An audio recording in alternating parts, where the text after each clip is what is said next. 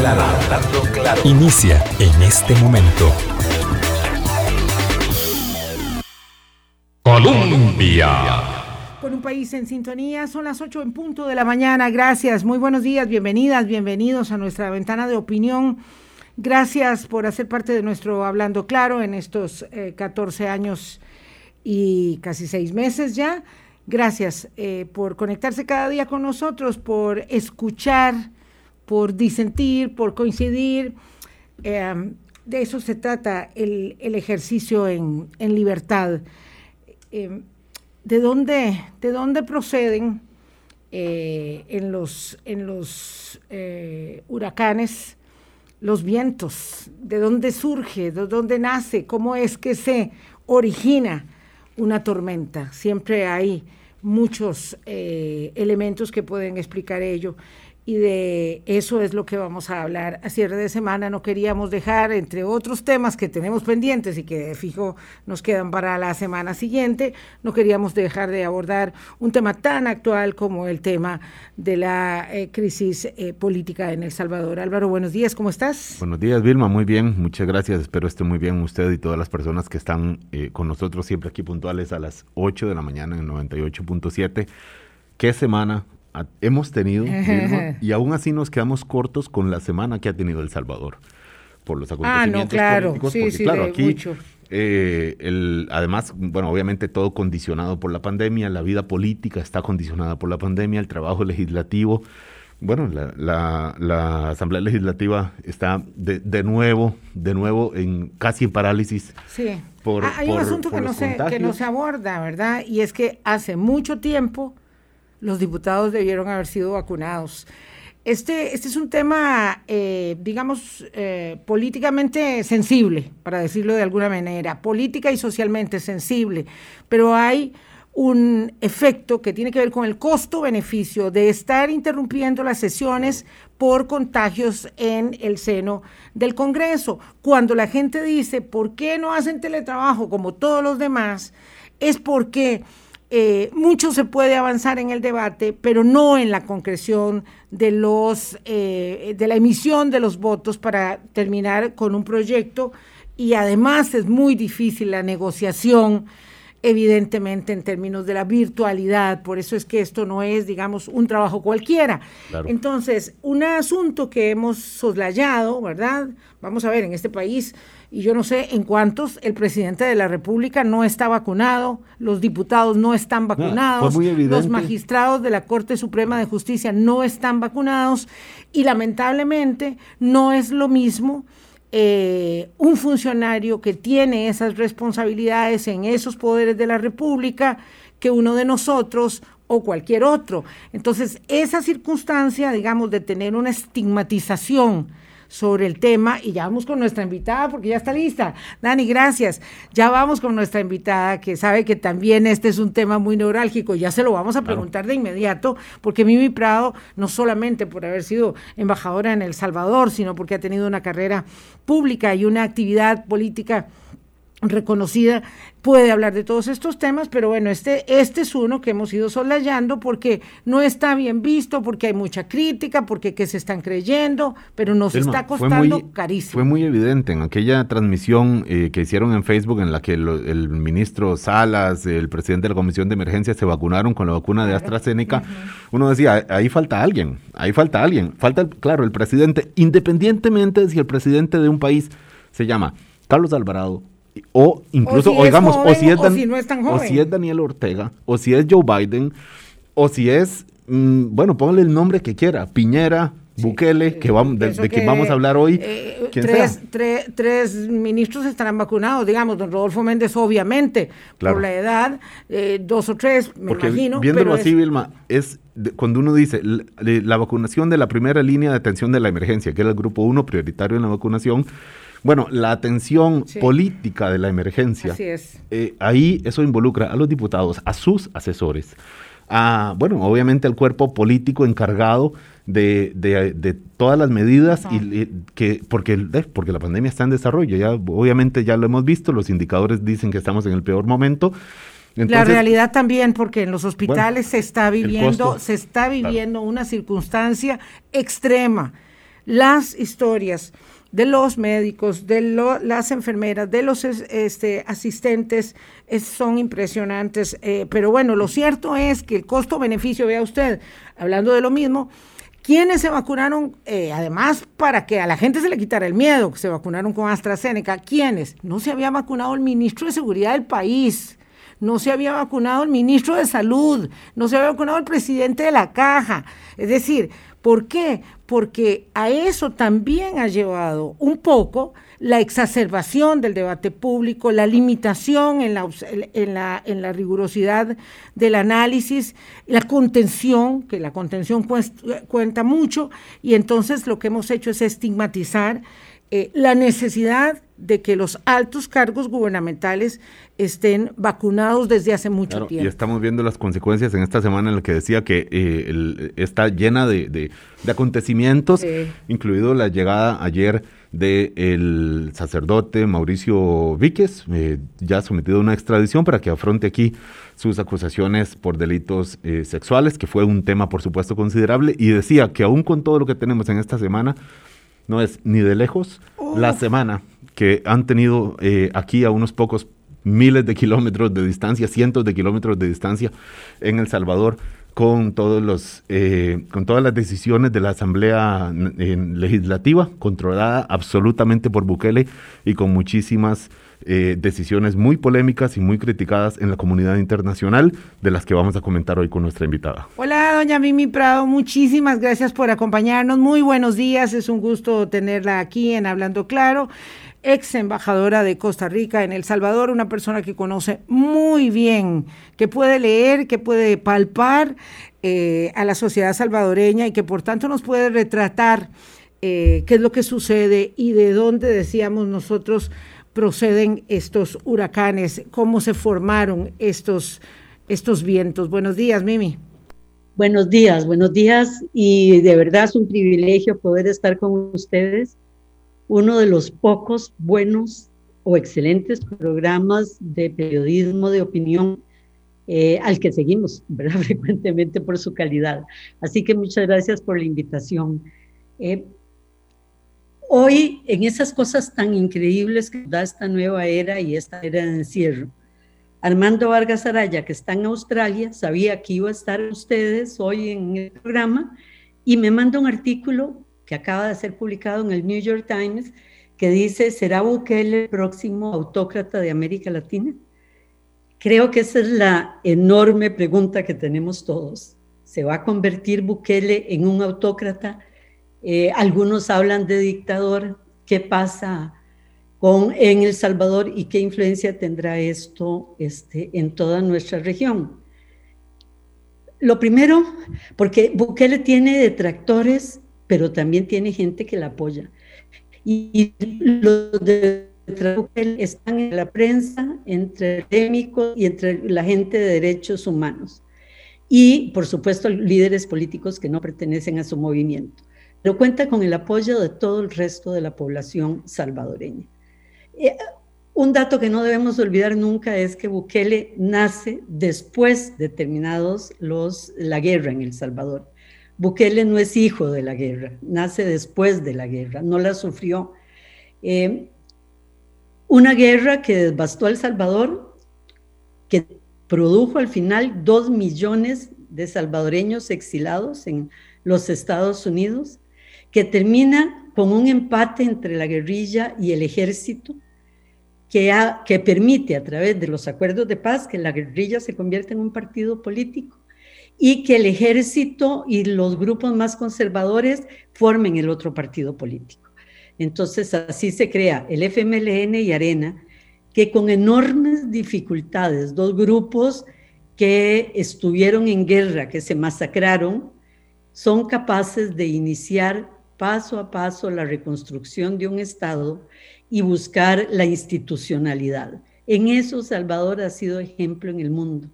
Pocos países han logrado después de una guerra poder sentarse en una asamblea legislativa, sentarse en un consejo de gobierno, sentarse en reuniones, gente que se mataba pocos años antes y que tenía mucho que reclamarse unos a otros, a negociar cómo reconstruir un país y cómo crear una institucionalidad democrática. Eso es, digamos, único en el mundo y maravilloso de parte de El Salvador.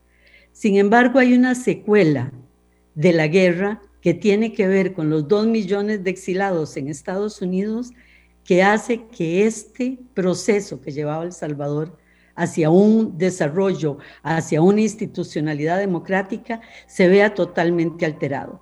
Y son los jóvenes que crecen en Los Ángeles y que forman las pandillas en Los Ángeles y que son devueltos a El Salvador cuando se les expulsa de Estados Unidos. Estamos hablando de que son 300 mil personas las que giran alrededor de las pandillas en El Salvador, contando a los pandilleros y a su núcleo más cercano. Y estas pandillas hacen que en los sectores populares la guerra no se termine. ¿Por qué? Porque cobran, porque la gente se traslada, le cobran a las pequeñas empresas, a los pequeños empresarios, a los trabajadores informales, matan, asesinan, les roban a los hijos. Y eso hace que la guerra no haya terminado para los sectores populares y las barriadas populares en El Salvador. Entonces, mientras se construye lo otro, se está destruyendo esto. Y ese es el caldo de cultivo sobre el que se monta Bukele. Doña Mimi, doña Prado, la saludo eh, y, le agradezco que esté hoy con nosotros, usted como ex embajadora de Costa Rica en El Salvador y además conocedora, porque no solo ha vivido ahí, sino que obviamente como embajadora pues ha conocido instancias de poder y es parte de lo que nos explica hoy. Usted lo que nos está queriendo decir, si le comprendo bien, es que los esfuerzos para hacer la construcción de un sistema político dejó espacios también que ocuparon estas pandillas que vinieron del Salvador, eh, compuestas por, obviamente, por salvadoreños o, hijos de salvadoreños. O sea, que, hubo también espacios vacíos, omisiones del sistema político que aprovecharon estos grupos que luego tomaron control territorial, o sea, eh, barrios completos eh, en manos ya no de la policía, ya no de las instituciones eh, del, de gobierno, sino de los grupos criminales, doña Mimi. Sí, pero más que vacíos políticos, yo diría que es la lucha enorme por desarrollar un país que tiene una deuda social tan enorme, ¿verdad? Donde la mayoría de la población está excluida, donde no ha tenido derechos ni ha tenido este, posibilidad de desarrollo económico, esa, la mayoría de la población, 40 años no son suficientes para darle a toda la población el desarrollo que requiere y que merece. Y ahí sí, ahí sí, las pandillas encontraron un espacio para vivir y para desarrollarse. Es decir, es impresionante. Si usted de la clase trabajadora, clase media baja, trabajadora, se monta en un bus y no sabe si un pandillero esa mañana se va a montar en el bus, le va a quitar el reloj, le va a quitar el teléfono, con dificultades compró, le va a quitar el dinero y además lo puede amenazar de muerte. Y si ustedes no traían suficiente dinero como pasó en ese bus, puede ser quemado por las pandillas, ¿verdad? Eh, esa es la realidad cotidiana de la clase trabajadora salvadoreña. Además, en el barrio viven a la par y a su hija, o sea, muchos trabajadores que conocí, dejaban bajo llave encerradas a sus hijos, porque si, no, si salen a la calle o van a la escuela, pueden ser tomados por las pandillas. Desde raptados hasta enamorados para ser pandilleros. Es el país con mayores crímenes en el mundo, junto con Honduras, era El Salvador y era una realidad cotidiana a la par de ese desarrollo del que estamos hablando que se va generando. Eh, una economía además que no puede crecer bajo esas circunstancias, que tiene un mercado interno totalmente controlado por, por pandillas y que vive de las remesas, no tiene salida. Y no es porque la clase política no se la pueda dar, sino porque la realidad además hace imposible casi que esa clase política la dé. En El Salvador todavía hay un monumento a Daguizón, creador de los escuadrones de la muerte y del partido de derecha arena, y también hay un monumento a, la, este, a los acuerdos de paz, donde hay una guerrillera y un soldado abrazados. Bueno, ese Salvador 40 años después, permite que un muchacho que dice que va a acabar con las maras y que va a acabar con el crimen y que además lo está logrando, porque una sociedad que tenía un, el porcentaje más alto, creo que era el ciento y algo de crímenes por 100 mil habitantes, en dos años de gobierno lo termina llevando a dos, a 20 crímenes eh, por 100 mil habitantes. Es decir, casi, es decir, es una, un cambio radical. ¿Cómo lo hizo? Bueno, ya esos son otros 100 pesos de los que podemos hablar un poco más, más antes, pero logra eso. Y logra además algo, la gente en El Salvador, desesperada de que las cosas no cambien, de pronto llega alguien joven y dice, yo las cambio y yo doy órdenes y vean cómo obligo a mi ministro a hacer cosas y vean cómo muevo a mi ministro a tal y vean cómo lo despido si no hace. Es aplaudido por la inmensa mayoría del pueblo salvadoreño. Entonces, Mimi. trata con apoyo popular es peligrosísimo.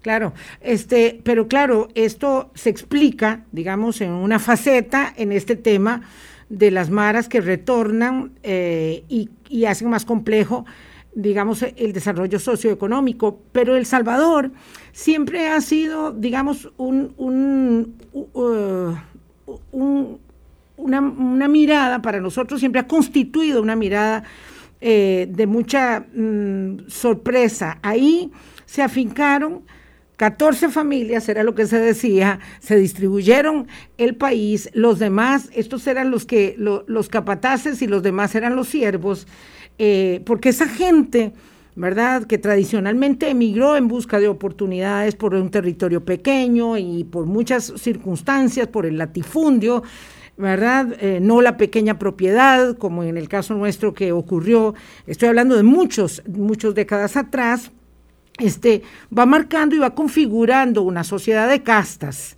¿verdad? Donde hay gente rica y hay gente muy pobre que no tiene nada.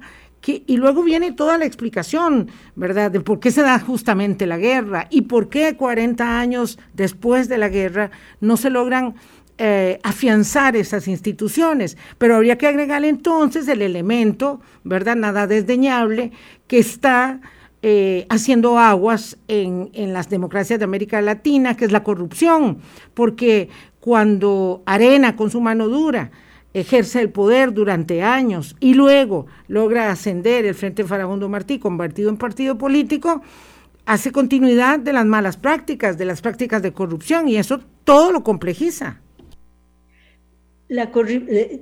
No quiero contradecirte en lo que decís de la corrupción, porque la corrupción se da sin embargo, al mismo tiempo se da la construcción y así como hay corruptos en el Estado, eh, a mí me tocó ejemplos maravillosos de funcionarios buscando el desarrollo del país y sacrificando todo por ese desarrollo. Eh, no se cambia en 40 años una estructura de poder como la que tenía El Salvador y que los llevó a esta última guerra. En los años 30, las dictaduras fueron bastiales en una sola, en una sola jornada mataron a 300 mil campesinos, destruyeron pueblos indígenas, les impidieron usar su lenguaje, les impidieron usar sus vestuarios, incluso comer su comida porque había que ser como los europeos, decía una casta militar eh, enloquecida, ¿verdad? Eh, esa es una realidad, pero construir cuesta mucho, ¿verdad? Y, y, El Salvador iba construyendo con este lunar espantoso que significan las, eh, las pandillas y con este lunar que significa la corrupción. Pero bueno, se creó la, la, la cuenta, la, la Contraloría, este, que tiene la, la, Corte de Cuentas, que es el nombre en El Salvador, se creó la Sala Constitucional que impidió que la corrupción y un cuasi golpe de Estado que quería dar un grupo del FMLN lo pudiera hacer, ¿verdad? Entonces, esa Corte Constitucional era garantía, esa Corte de Cuentas era garantía. Como había mucha corrupción en la Fiscalía, se pide a Naciones Unidas que les ayude con un aporte creando una CICIG parecida a la de Guatemala, CICIS, ¿verdad? Porque es El Salvador. Bueno, y eso es lo que se ha traído abajo Bukele de un solo plumazo. Y tampoco da seguridad de que sea a favor, que vaya a ser un gobierno menos corrupto, porque es el gobierno de una familia y porque ya él dice que no tiene que rendir cuentas de cómo, porque eso lo atrasa en la acción, de cómo maneja la pandemia o de cómo maneja los dineros. Entonces, esa, esa corrupción que había, pero con instancias que la podían empezar a enderezar, se borra de un plumazo con las acciones de Bukele. Ahora vamos, Mimi, ahora vamos a hablar más adelante otra vez del tema de la corrupción, porque claro, la corrupción puede explicar, digamos, el estallido o uno de los elementos del estallido eh, eh, de estos últimos tiempos, pero lo cierto es que, claro, no garantía, no se garantiza un nuevo gobernante que no va a haber corrupción. Vamos a hacer una pausa, son las 8.20, Mimi, ya volvemos. Colombia con un país en sintonía, 8.24 de la mañana. Mimi Prado fue embajadora de Costa Rica en El Salvador, conoce muy bien la situación de ahí, nos ayuda a entender hoy qué es lo que pasó en esta semana, pero antes dándonos el contexto de, de dónde viene eh, la, de dónde vienen, de, cuáles polvos vienen estos lodos, como se dice también, de dónde viene el gobierno de Nayib Bukele. Eh, y, y, nos quedamos un poco ahí. Explicaba usted, doña Mimi Prado, de la, el, este sustrato de corrupción y de exclusión en que se fue desarrollando mal que bien El Salvador de la posguerra en los últimos 30 eh, años. ¿Cómo, en qué momento aparece, en qué momento aparece Bukele? ¿De dónde viene? ¿Viene como un, eh, desde un sector contestatario, eh, completamente externo, o, nace de una vertiente de estos grupos que han dominado también? ¿cómo, cómo, ¿En qué momento se convierte en un actor político Nayib Bukele, doña Mimi, doña Mimi Prado, perdone. Estando yo en El Salvador, Nayib Bukele me invitó a que conociera su trabajo en la alcaldía de Nuevo Cuscatlán.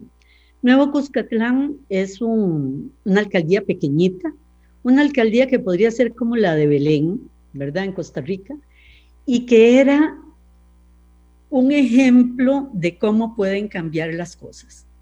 en ese momento él tenía que 30 años, si acaso, 30, 29 o 30 años, y era el alcalde más original que había este, y que uno podía encontrar. ¿Qué había logrado? Había logrado sacar las pandillas de Nuevo Cuscatlán. Tampoco es que ahí estaban muy enraizadas, pero las logró sacar. Logró que todos los jóvenes todos fueran al colegio, ¿verdad? Eso único también, ¿por qué? Porque hay muchísima deserción escolar en El Salvador, igual que en Costa Rica, y él lo que hacía era algo parecido a darles un bono para que se mantuvieran este, en, en el colegio, pero además convertir el colegio en algo divertido y constructivo. Entonces, los jóvenes enteros participando del desarrollo comunal a través de este, su participación en los colegios. Logró convertir el mercado en un centro donde venía a comprar gente de otras alcaldías y, también en una especie de, en las noches, lugar para ir a comer y, y pasarla bien. Logró que las mujeres se eh, pudieran entrar en la formalidad, etcétera, etcétera. Es decir, era, ¿y por qué me invitó? Porque quería hermanarse con algunos proyectos de municipalidades en Costa Rica que él le daba seguimiento. Encontré que en, en Bukele, y así se lo dije a mis amigos salvadoreños de distintos partidos políticos, que era el político del futuro en El Salvador. y, y realmente lo era y así fue como el FMLN eh, lo recluta o él se acerca al FMLN. El papá de Bukele, un hombre de muchísimos recursos económicos, estamos hablando de una familia muy rica de origen palestino, católico, después convertida a, la religión musulmana. Es eh, estudiado en uno de los mejores colegios y más exclusivos, lo que vendría a ser la Lincoln en Costa Rica.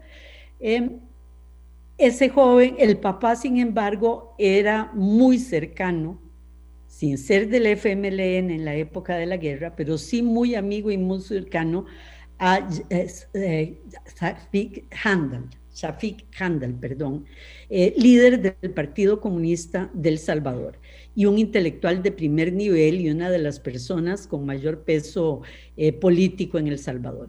Entonces, eh, Bukele creció estando cerca de la gente del FMLN y entonces lanza la candidatura como alcalde de San Salvador dentro del FMLN. Él no es un militante eh, formal del FMLN, eh, sino además es, este, es alguien cercano, un simpatizante, y gana la alcaldía de manera aplastante. ¿Qué es lo que pasa en el camino?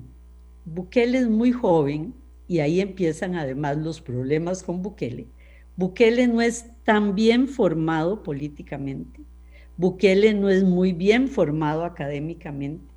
Es un muchacho brillante, con una astucia impresionante, con una capacidad de comunicación enorme y además con un interés en el desarrollo social como meta.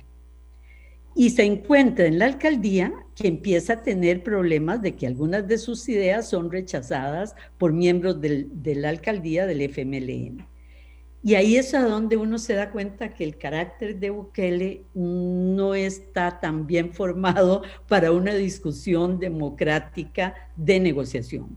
En una de estas negociaciones en que se opone a él una mujer miembro del FMLN, de la Asamblea, él toma, no sé qué, digamos, un, un tintero, algo que había en la mesa y se lo arroja de un lado a otro en plena sesión.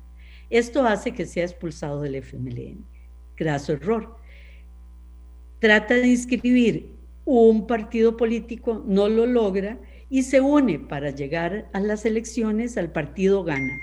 Un partido de derecha, tal vez el más corrupto que hay en El Salvador y con un expresidente en la cárcel por lo mismo. Eh, y ahí llega la presidencia Bukele. Tiene todo lo que sé de pros y tiene también todo lo que señalé de contras.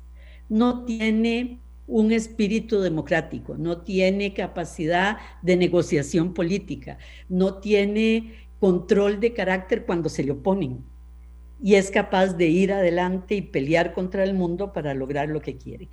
Es, es una personalidad difícil, ¿verdad? Para manejar la democracia en un país. Es más un líder un líder que puede construir en medio de, la guerra, pero no formar. Lo primero que hace es decir en su campaña que los acuerdos de paz no sirvieron para nada. Es decir, eso es romper con lo más sagrado que tenía hasta ese momento El Salvador en su cultura política. Segundo, deja de hablar de desarrollo social, que era su gran fuerte, por empezar a hablar de ley y orden. ¿Por qué? Porque se da cuenta que la gente no quiere, no es el desarrollo nacional e incluso el desarrollo social no se pueden vender en medio del miedo, de la desesperación y del hambre. Y esas tres cosas están llegando a las clases populares o, es donde viven las clases populares en El Salvador. Entonces, por eso su mano fuerte pasa a ser centro de, su política. Y es un autócrata, ¿verdad? ¿Hasta dónde va a llegar? No sabemos. No sabemos, hay este, gente que le da el beneficio de la duda.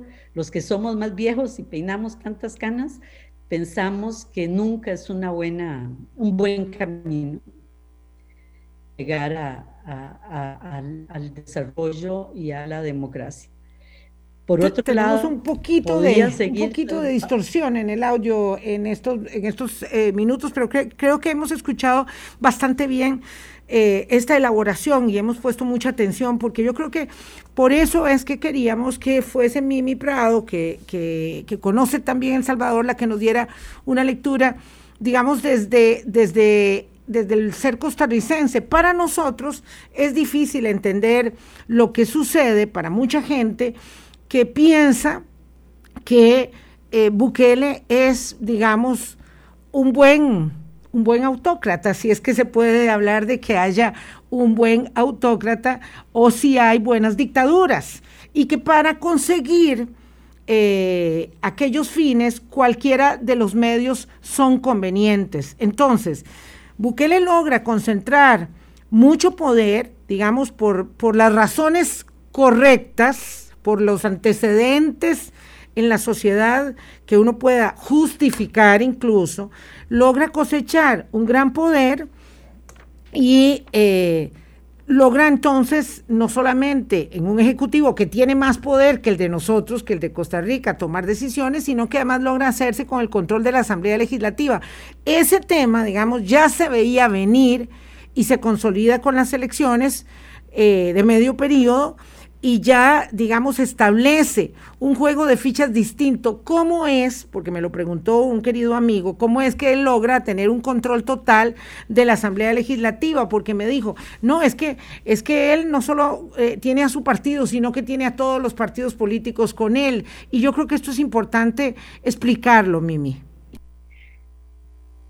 Cuando él llega, cuando empieza a dar órdenes por eh, Twitter, cuando empieza la gente a ver que controla los asesinatos, cuando viene la pandemia y es capaz de entregar ayudas de alimentos a la gente con cierto nivel de eficiencia, cuando hace algunos gestos importantes de creación de espacios para los jóvenes para que puedan huir de los espacios de las pandillas la gente en El Salvador siente que está dándose un cambio y que los partidos políticos tradicionales, un cambio que estos no habían logrado.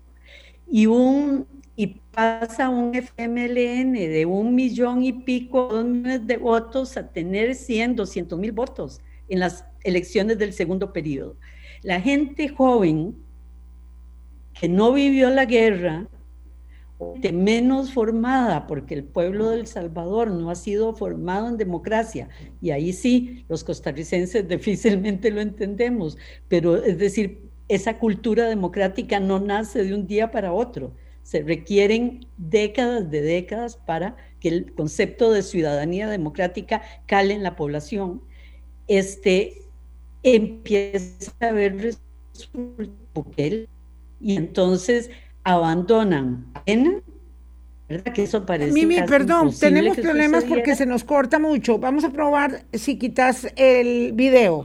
Y si no, entonces le pedimos a, a, a Daniel que te llame por teléfono, porque es muy valioso lo que estás explicando y yo no quiero esta parte, ¿verdad? El pueblo de El Salvador no ha sido formado en democracia. Hay un ADN democrático eh, con instituciones que responden, que contestan, que de alguna manera logran eh, responder a los requerimientos de la ciudadanía, que primero que no se consolidaron y segundo que no se han, digamos, inoculado en el, en el ADN de la gente como para poder dar un salto al vacío y decir yo creo en lo que, en, cualquiera que me aparezca. Entonces hacemos una pausa y logramos establecer una buena comunicación. más claridad, ya volvemos.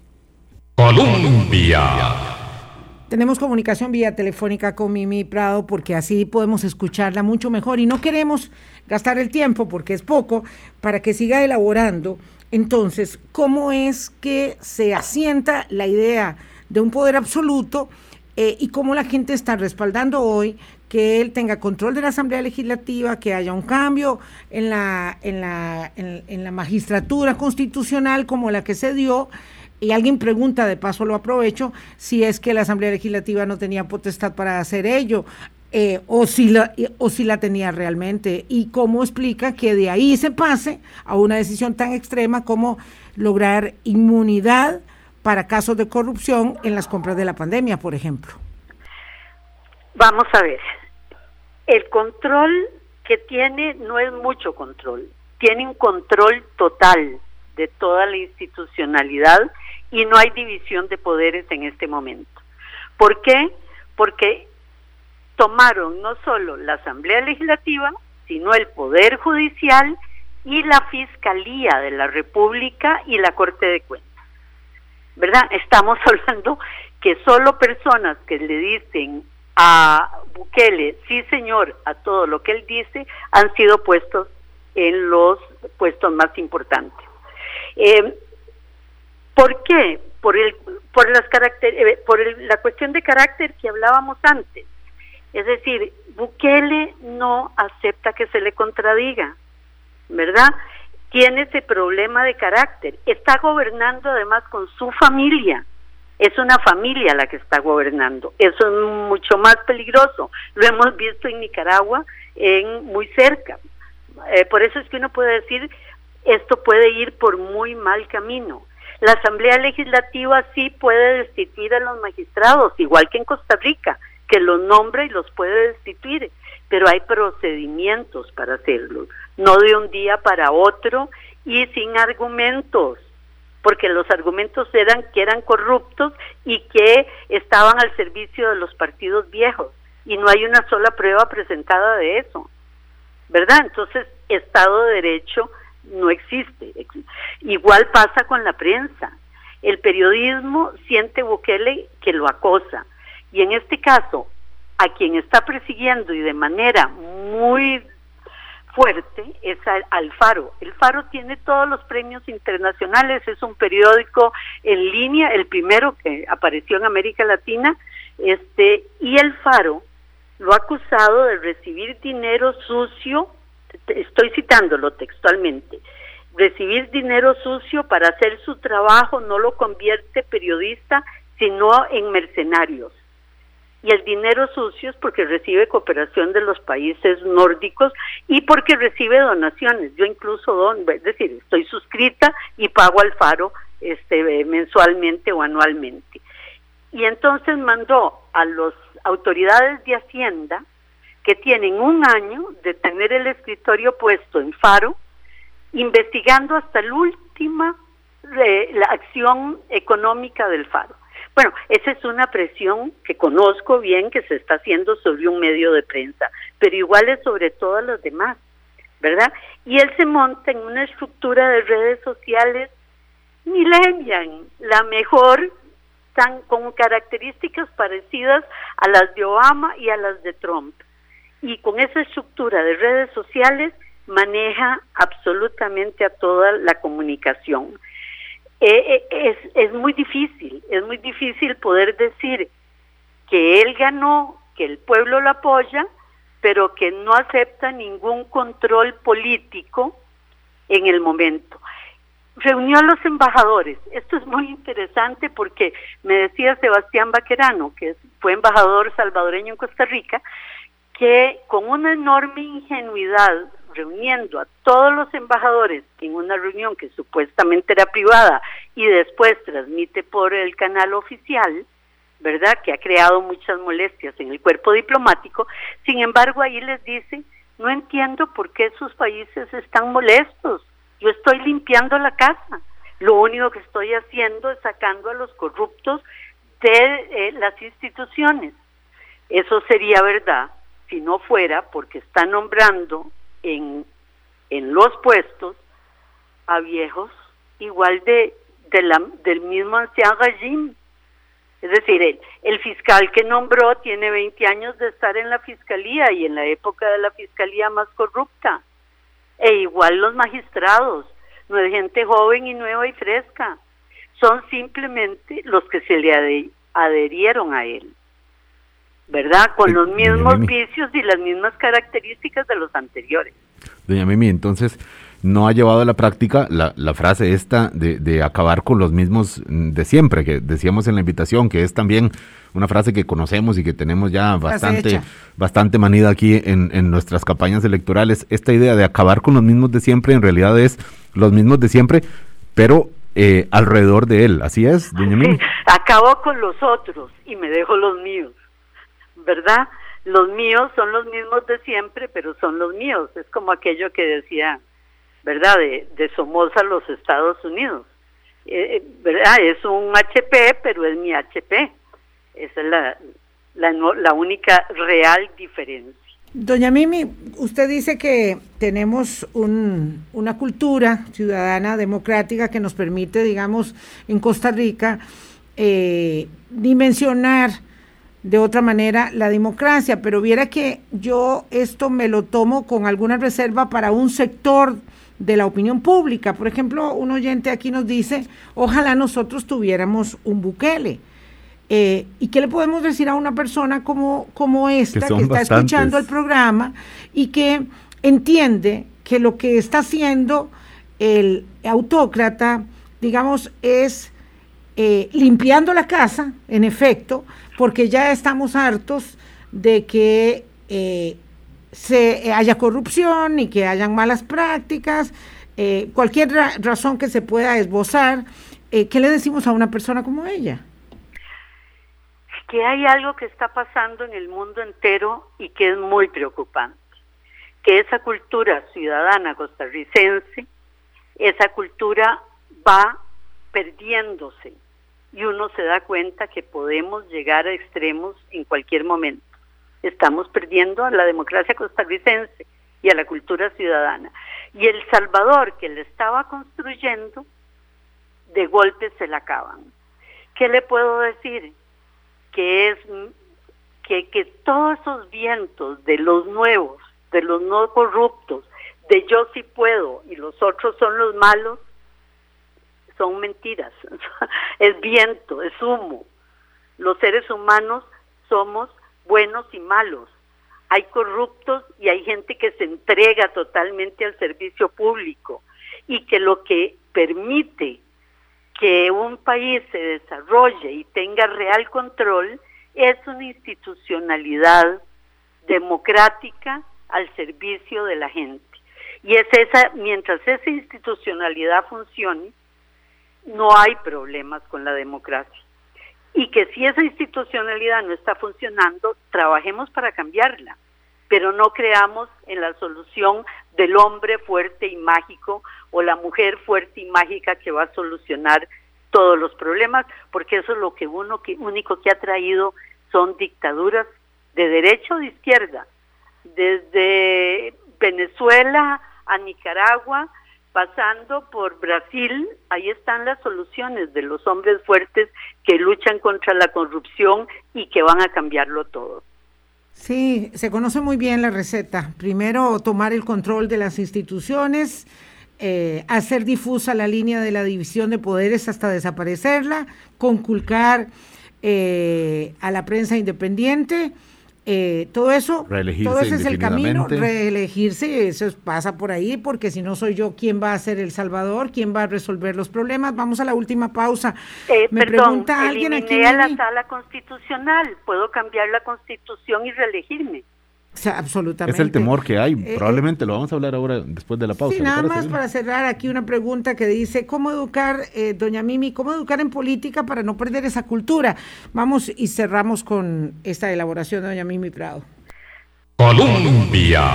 Con un país en sintonía, doña Mimi, tenemos cuatro minutos y quisiéramos una elaboración suya. ¿Cómo crear cultura democrática? Y bueno, ¿cuál es la deriva del Salvador? Porque uno va viendo las señales, dónde empieza, hacia dónde avanza un gobierno autócrata y cómo termina, lo sabemos, por ejemplo, en Venezuela, en un caso cercano, pero quisiera su elaboración. Creo que cometimos un error eliminando las clases de educación cívica en las escuelas y colegios. O sea, ahí aprendíamos la importancia de la institucionalidad. Y tener claro que la lucha contra la corrupción, eliminando los controles que me están deteniendo en esa lucha, o sea, yo elimino a la Contraloría, elimino a la Corte y los convierto en, a la Fiscalía y los convierto en aliados míos en esa lucha, eso solo me va a llevar a el desastre. O sea, la, el, lo único que hemos probado que funciona en política es lo que siempre decía Constantino el Puyo. Se trata de diablos cuidando a diablos, no de que ángeles luchen contra los diablos, porque no hay ángeles en el ser humano. Somos humanos todos y es la institucionalidad la que puede lograr ese balance. La institucionalidad independiente y la prensa independiente manejando control, diablos cuidando diablos, y que la desesperación es mala consejera. De buenas intenciones está empedrado el camino del infierno. por más buenas intenciones que tenga un autócrata, termina construyendo estados dictatoriales de los que después no nos salvamos nadie. Es decir, así que mucho cuidado con esos ángeles que anuncian que ellos son la única salida posible en un país eh, por medios eh, de la fuerza. Doña Mimi Prado, eh, ¿cuál es el paso siguiente? Entonces ya queremos acabar el programa diciendo, bueno, si, tuvimos esta semana y hemos visto tanto en esta semana, ¿qué, qué, ¿cuál es el, la fase siguiente, la, nueva noticia que podemos esperar del de Salvador, doña? Creo que todavía da tiempo para que Bukele pueda enmendar algunas acciones. Pero si somos pesimistas, yo diría, lo primero es declarar al Faro centro del narcotráfico de la, en, verdad lavadero del narcotráfico y hay que cerrarlo. Y este igual con muchas de las organizaciones de la prensa eh, y la toma de más instituciones. Pareciera que el camino va por ese lado siempre podremos esperar porque queremos tener un estado eh, eh, personal optimista que lo mejor de Bukele, lo mejor de, Bukele, que ya lo señalé también en el periodo, en, en, la entrevista, pueda permitir que se den más espacios de debate y discusión y que El Salvador no caiga en una dictadura como la de Nicaragua, como la del este, eh, Venezuela y que podamos tener elecciones libres, entre comillas, en unos dos años. Ah, eso está, está por verse. Tengo, tengo severas reservas y me gustaría. Igual yo. Me gustaría a mí coincidir, pero creo que va a ser muy difícil. Es decir, eh, si alguien quiere concentrar poder y logra hacerlo de la manera, o sea, yo la no lo suelta. a un costarricense Mimi, digo, nada más le preguntamos a un costarricense qué opina de que el Poder Ejecutivo controlara la Asamblea Legislativa, el Poder Judicial, la Sala Constitucional, la Contraloría de la República y la Fiscalía General, eh, con todo y lo que nos puede parecer de ingobernabilidad. Eh, los pesos y contrapesos para eso son y hacen de la democracia un sistema, un sistema real, eh, este, con todos sus defectos. Muy buenos días, Mimi, muchas gracias por habernos acompañado. Esta conversación no termina. No termina, es una lucha permanente. este y, y sí, esperamos lo peor en El Salvador, tristemente. Lo que pasa es que siempre hay que dejar una ventana de esperanza. Muchas gracias, Mimi Prado. Muy buenos días. De verdad que, que muy, muy aleccionador eh, el programa. Con ello nos vamos y empezamos el lunes hablando de la situación extrema que estamos viviendo en nuestros hospitales. No se les olvide eso, no solamente que eh, respeten el cierre de fin de semana, sino que se comporten con medidas y cuidados extremos aún en aquellos espacios habilitados. Ocurre que no estamos viendo la gravedad de la situación en las calles, dichosamente, ni en las afueras de los hospitales, pero dentro de las paredes de los hospitales hay una realidad que para suerte de los que no trabajamos ahí no la estamos viendo, pero es muy dura. Nos volvemos a saludar el lunes. Feliz fin de semana. Cuidámonos todos, por favor. Hablando claro, hablando claro.